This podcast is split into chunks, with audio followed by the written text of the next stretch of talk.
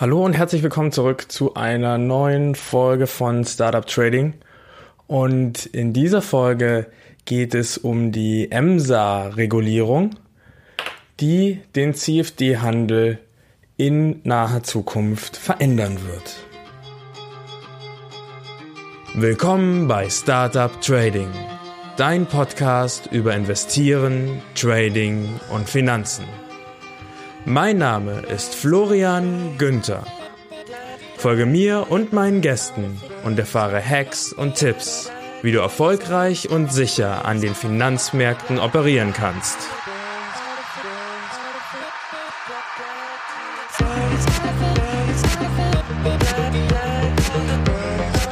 Der Podcast stellt keine Anlageberatung oder sonstige Empfehlung dar. Die dargestellten Analysen, Techniken und Methoden dienen ausschließlich Informationszwecken und stellen weder individuelle Anlageempfehlungen noch ein Angebot zum Kauf oder Verkauf von Finanzinstrumenten dar, sondern spiegeln lediglich meine oder die Meinung meiner Gäste wider.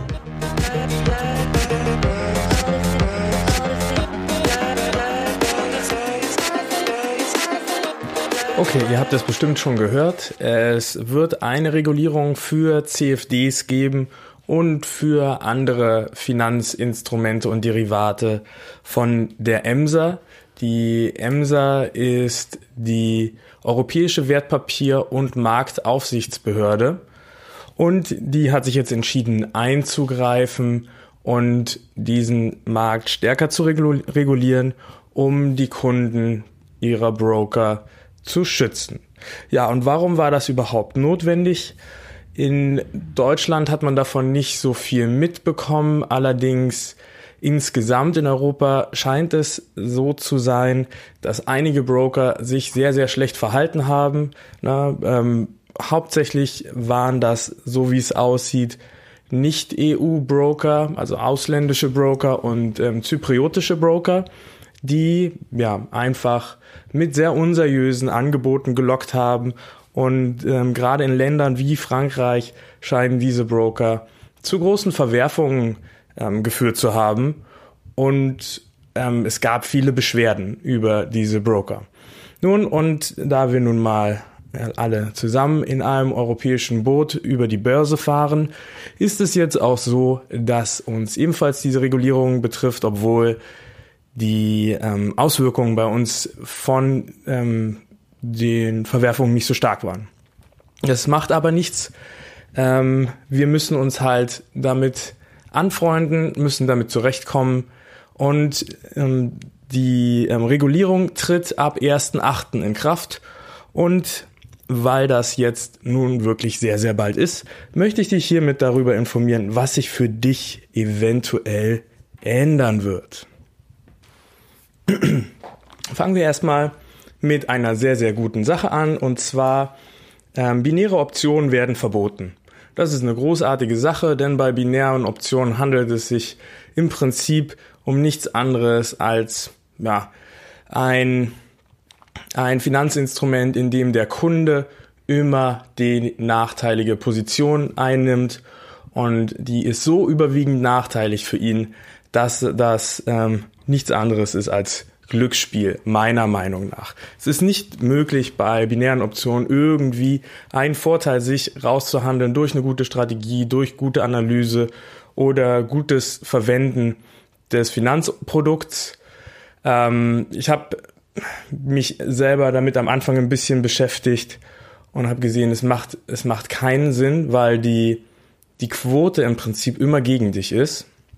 Und ähm, das Produkt wirkt sehr einfach und sehr leicht, aber es hat, es hat halt seine Tücken, weil die Leichtigkeit und Einfachkeit ähm, immer zugunsten des Brokers geht. CFDs sind da immer noch ein sehr gutes Instrument, auch wenn diese jetzt reguliert werden. Ähm, was viele aufregt, ist, dass ähm, die Hebelsätze ähm, stark eingeschränkt werden. Wir schauen uns das gleich ein bisschen genauer an. Dennoch meine Meinung ist, das kann ich gleich mal vorweg sagen, wenn man risikobewusst, wenn man bislang sehr risikobewusst umgegangen ist mit CFDs und sie so auch so eingesetzt hat, wie es vernünftig ist in vielen Fällen, wird man keine Veränderung großartig merken. Vielleicht bei einigen Produkten, bei den meisten nicht. So. Ähm, das, ähm, ja, das Interessanteste ist im Prinzip, dass die Hebelsätze sich verändern. Das heißt, man kann nicht mehr so hohe Hebel nehmen wie bislang. Na, bislang war es ja so, dass teilweise Broker ein Hebel von 1 zu 400 angeboten haben, was nur bei Produkten, die extrem geringe Volatilität haben, irgendwie noch handelbar ist. Aber im Prinzip ist sowas nicht handelbar. Ähm, 1 zu 400. Das bedeutet ja, ähm, 0,25 Prozent ändert sich dein ähm, Finanzprodukt, was du gerade handelst und ähm, schon ist dein ganzes Konto platt. Das ist natürlich nicht wirklich sicher. Ähm, jetzt sieht die Sache extrem anders aus und zwar ähm, die neuen Hebel für Forex Majors sind 1 zu 30 für Forex Miners, für Gold und für die großen Indizes sind die Hebel 1 zu 20, die maximalen Hebel. Für alle anderen Rohstoffe und für kleine Indizes sind die Hebel 1 zu 10. Für Aktien werden die Hebel 1 zu 5 sein. Da muss ich sagen, das ist wirklich schon sehr wenig. Ähm, und bei Kryptos werden die Hebel 1 zu 2 sein, die maximalen Hebel, die erlaubt sind. Und aus den Hebeln heraus ergibt sich natürlich dann auch die Margin-Anforderung. Ne? Also wenn du jetzt äh, Crypto hast und du hast den Hebel 1 zu 2, dann be bedeutet das, dass du mindestens 50% Margin haben musst. Hast du eine Aktie, du hast den Hebel, den maximalen Hebel von 1 zu 5, musst du mindestens 25% Margin hinterlegen, um in diesen Aktien bleiben zu können. So, was ähm, bedeutet das? Das könnte natürlich je nach Broker unterschiedlich umgesetzt werden, aber im Prinzip ist es so, dass ähm, offene Positionen von solchen Gesetzesänderungen unbeeinflusst sind. Das bedeutet, wenn du jetzt Aktienpositionen offen hast, dann müsstest du die noch zu deinem alten Hebelsatz behalten dürfen. Wenn du sie dann schließt und neu aufmachst, dann würde das bedeuten, dass du dann zu diesen neuen erhöhten Margin-Anforderungen eröffnen musst. Und bei mir ist es zum Beispiel so, dass ich gerade nur eine Margin-Anforderung von 5% habe auf Aktien und deswegen werde ich natürlich dafür sorgen, dass diese Aktien so lange wie möglich offen bleiben, damit die Margin nicht so sehr gekillt wird. Grundsätzlich, ich denke für erfahrene Trader, die ihre die ihr Risiko einfach durch gutes Money Management im Blick behalten, ist das jetzt natürlich eine Einschränkung. Ähm, sie müssen ihr Konto viel, viel höher aufladen. Und ähm, ich frage mich auch, inwiefern es jetzt noch möglich ist, mit kleinen Konten ähm, ähm, diversifiziert zu traden. Für Trading-Anfänger ist dies allerdings an sich ein Segen, weil sie ihr Konto gar nicht so hoch überhebeln können, wie sie das eventuell bisher gemacht haben. Und das Risiko von Totalausfällen ist hier jetzt viel, viel geringer. Also es ist schon absolut ein Kundenschutz. So, dann gibt es noch eine Veränderung bei der Margin-Anforderung und zwar die sogenannte Closeout-Regel, neue Margin-Closeout-Regel. Und zwar ist es hier so, sobald der Verlust aller offenen Positionen 50% der geforderten Margin übersteigt, müssen Positionen liquidiert werden. Also das bedeutet, ähm, die Margin-Anforderung ist nicht nur für ähm, die einzelne Position an sich zu betrachten, sondern das gesamte Depot wird auch gesehen. Und wenn ähm, alle Positionen einzeln mit ihrer Margin-Anforderung, ihrer Margin-Anforderung noch gerecht werden, aber alle Positionen zusammen 50% der Margin-Anforderung ähm, erreicht haben oder unterschritten haben, dann müssen auch Positionen geschlossen werden. Und hier war es so, dass bislang die Broker dieses komplett selbst festlegen konnten. Ab sofort heißt es halt hier 50% ähm, ist die Grenze. So, wie wäre das beispielhaft? Ähm, stell dir vor, du hast ähm, Positionen offen. Du hast insgesamt 2000 Euro auf deinem Konto und nun fällt ähm, und um die Margin-Anforderung einzuhalten. Also du musst eine Margin von 1000 Euro haben.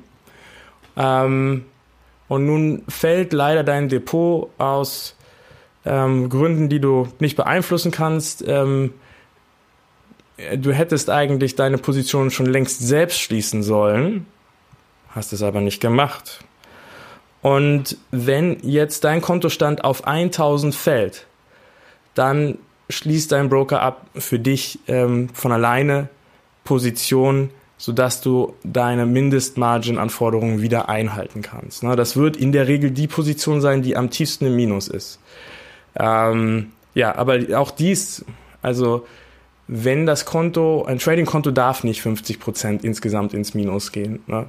Ähm, Trading ist dafür nicht gedacht. Deine Positionen sollen einen Verlust haben von ein bis zwei Prozent maximal und dann sollst du sie selbst zumachen durch Stop-Loss oder indem du es aktiv selbst tust. Tust du das nicht, dann handelst du nicht gut und somit ähm, normale, gute Händler dürften diese 50%-Quote hier gar nicht erreichen. Und wenn deine Position, Positionen schon so weit gefallen sind, dann ist diese 50%-Grenze tatsächlich eine wichtige Grenze für dich, um den Rest deines Kapitals abzusichern, sodass du wenigstens noch 50 Prozent von dem Geld behältst, anstelle alles zu verlieren. Ähm, in dem Zuge gibt es auch noch eine weitere Änderung, die allerdings in Deutschland so bereits in Kraft ist, aber nicht in der ganzen EU, und zwar die Abschaffung der Nachschusspflicht. Ähm, Nachschusspflicht ähm, war folgendes. Ähm, theoretisch ist es möglich, mit CFDs mehr Geld zu verlieren, als du ursprünglich eingesetzt hast.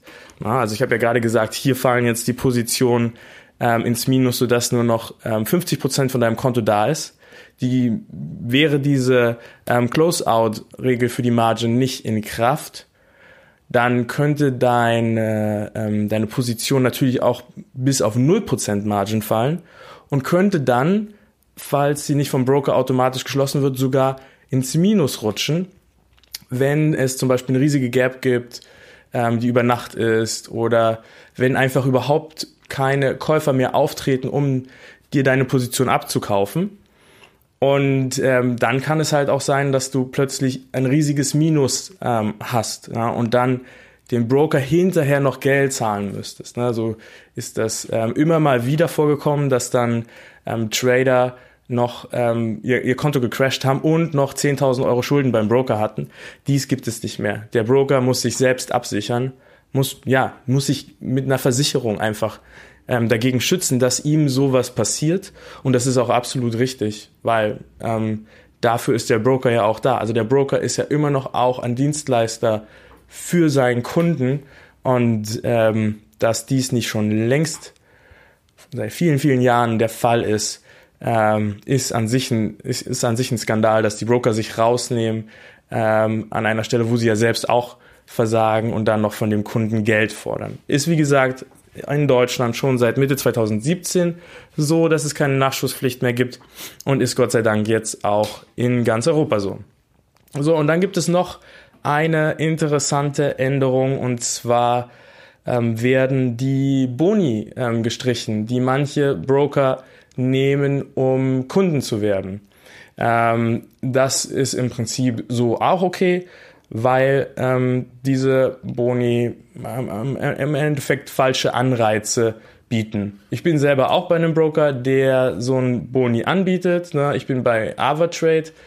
Ähm, der ähm, Bonus ist jetzt noch 14 Tage aktiv. Das steht hier bei denen auch auf der Seite. Danach dürfen die den nicht mehr anbieten. Ne? Die bieten 50 Prozent auf die Einzahlung an. Also wenn ich das jetzt mal hier kurz ausrechne, ne, wenn ich sage, ich ähm, zahle 5000 Euro ein, ne, dann kriege ich, oder bis zu 50 Prozent steht hier, dann kriege ich 2000 Euro zusätzlich auf mein Konto überwiesen. Ähm, das ist alles ein bisschen tricky, ähm, wenn du nicht genug handelst. Damit, dazu wollen sie sich damit ja motivieren.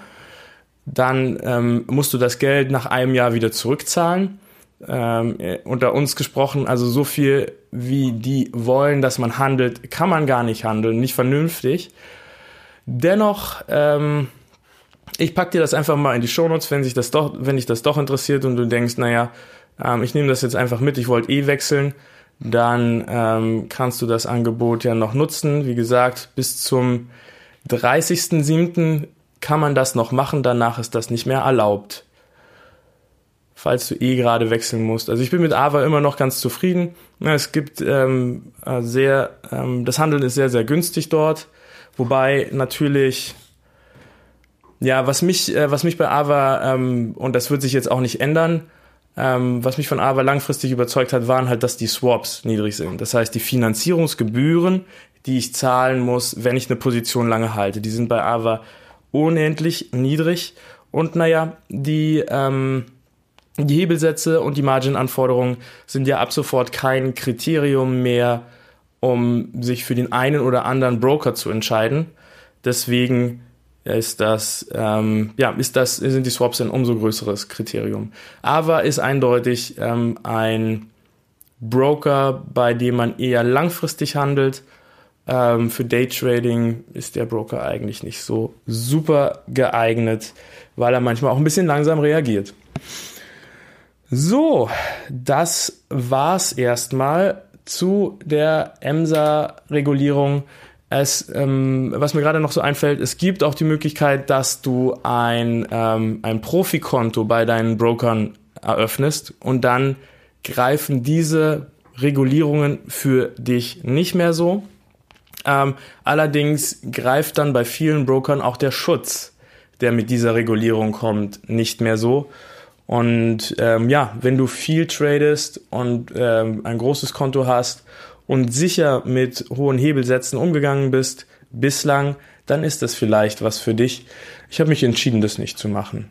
Ähm, ich ähm, unterstütze in vielen Bereichen diese, diese, diese Regulierung. Alleine deswegen, weil es wichtig ist, neue Trader, die in den Markt kommen, zu schützen, vor allem für sich selbst.